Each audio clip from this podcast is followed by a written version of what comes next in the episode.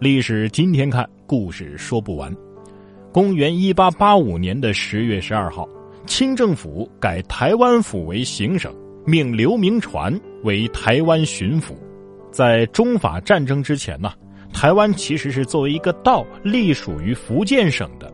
但是经过中法战争之后，台湾在东南沿海地区的战略地位已经进一步突出，清政府也感到啊，必须要加强对台湾的统治了。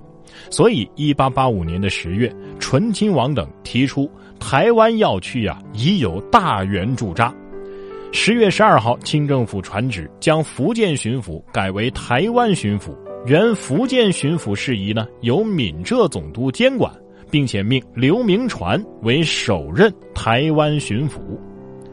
刘铭传呢是中法战争当中为保卫台湾做出了巨大贡献的爱国将领。战争结束之后啊，他留驻台湾，在经过了亲自勘测查访的基础之上，一八八七年十一月，他和闽浙总督联名向清廷提出了新的台湾行政区划分方案，获得了批准。方案是在台中彰化地区啊建立省城，增设台东直隶州，将基隆、澎湖等海防重地设置为厅，以重事权。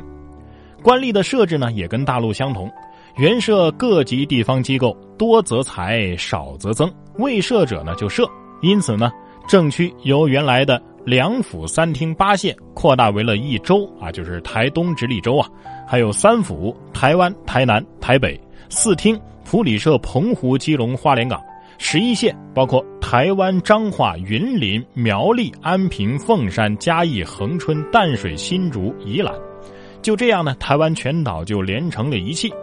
刘铭传战后治台五年时间呢，在建省设防、整肃吏治、团结高山族、修造铁路、开办邮电、倾覆理财、倡创新学等等方面都有重大的建树，对改变台湾的落后面貌、加速台湾的开发建设，可以说起到了重要的历史作用。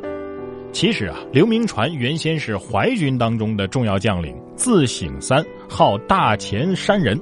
因为脸上凹凸不平，又在家里排行第六，所以有个外号啊，叫六麻子，或者叫刘麻子啊。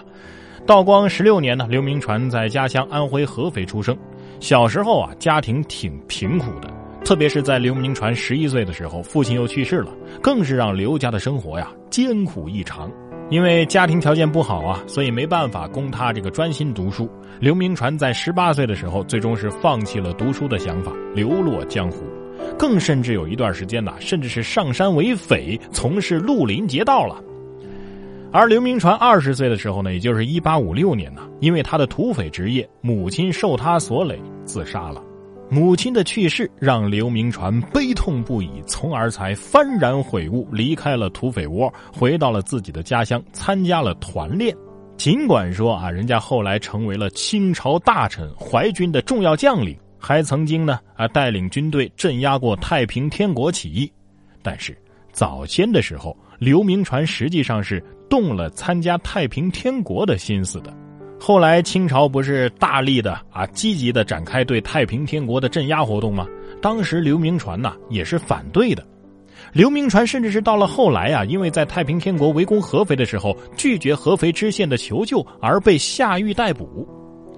从监狱放出来之后啊，刘铭传才投靠了李鸿章，成为了李鸿章手下淮军的一员。此后呢，才开始听李鸿章的调令，参加镇压太平天国起义的活动。到了公元一八六二年，刘铭传在接受太平军投降的时候呢，收复了上海浦东。一八六四年，率部攻克了常州，升了直隶总督。到了一八六七年，在镇压捻军活动当中啊，他击毙了捻军的领袖啊，获了首功，所以被封了一等男爵。这么一段升官的历程呢，听起来还是挺顺利的。但是在这个过程当中啊，时常是传来他冒功啊、诬陷啊等等情况，由此激发了湘军和淮军之间的派系矛盾。一八六八年，刘铭传辞职回乡，创办了肥西书院。直到一八八四年中法战争爆发之后啊，刘铭传才被清廷重新启用，以福建巡抚的身份督办台湾军务。刘铭传不愧是经历过残酷的战斗的领袖啊！到了台湾之后啊，当即就积极整备暗防，多次挫败想要从基隆登陆进攻台湾腹地的法国军队。后来，湘军孙开华等部啊，在护卫之役当中重挫了法国攻占台北的行动，正好当时基隆疫病流行，法军呢最终就放弃了攻占台湾的计划。后来，一八八五年台湾建省之后啊，刘铭传就被委任为了首任台湾巡抚。在上任之后啊，刘铭传扩大府藩，增设郡县，厘清赋税，发展交通，推广农业，设立新式的学堂，建电灯、电报等等基础设施。刘铭传实行的这些措施啊，可以说是大大的改善了台湾原住民的生活，加速了台湾省近代化的进程，所以他才被称之为是台湾。近代化之父。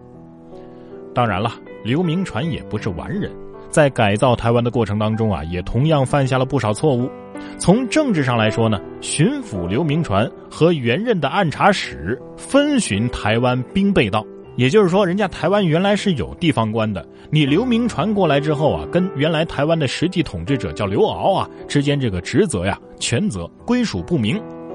刘铭传是淮军出生。而这个刘敖呢，又恰恰是湘军出生，所以呢，权责不明是一方面，还有刘铭传冒功诬告刘骜啊，使得这两个派系之争啊，发展成为了你死我活的党争。